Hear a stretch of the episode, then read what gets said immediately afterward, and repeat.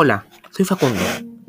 Hoy nos vamos a alejar un poco del tema que siempre hemos tocado, que sería el colegio. Hoy lo que vamos a hacer va a ser hablar sobre la ciberseguridad y cómo ser un ciudadano responsable en Internet.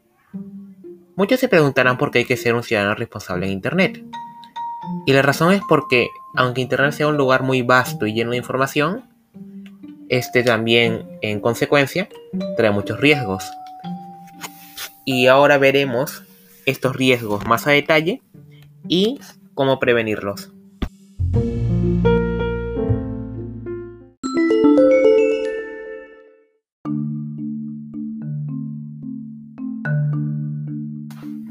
Hola, y sean todos bienvenidos a Estación Agustina.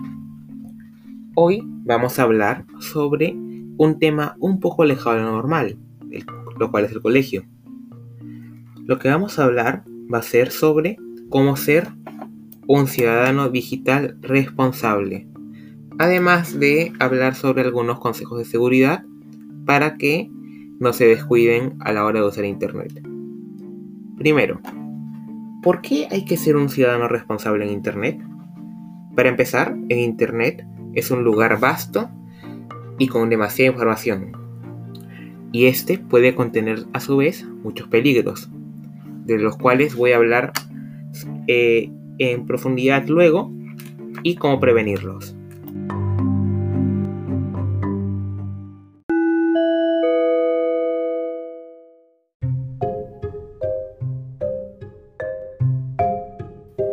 Ahora, ¿qué podemos hacer si nos contacta alguien que no conocemos o se nos hace sospechoso.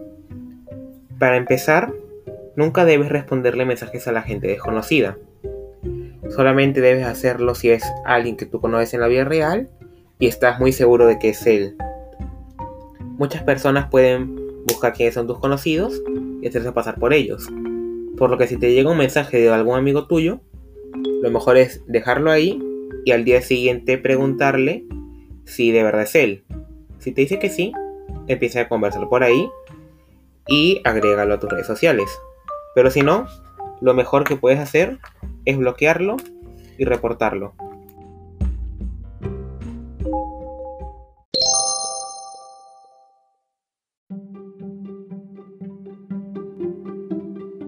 Ahora, ¿qué hacer si alguien se mete en nuestra cuenta?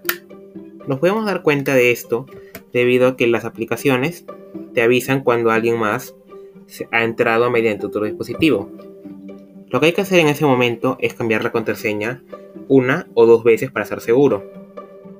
Después de eso, se debe contactar al servicio técnico de esa aplicación y, y de vez en cuando te van a poder dejar agregar un número de emergencia. Que esto hará de que si esa persona ya cambió tu contraseña, puedas recuperar la cuenta llamándolos directamente.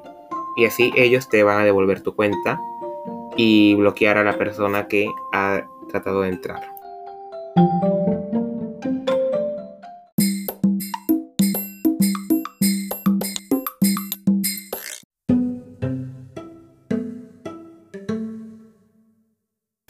Ahora parece que se nos ha acabado el tiempo. Solamente me queda recordarles que sigan estos consejos y sean siempre muy cuidadosos en las redes sociales. Adiós.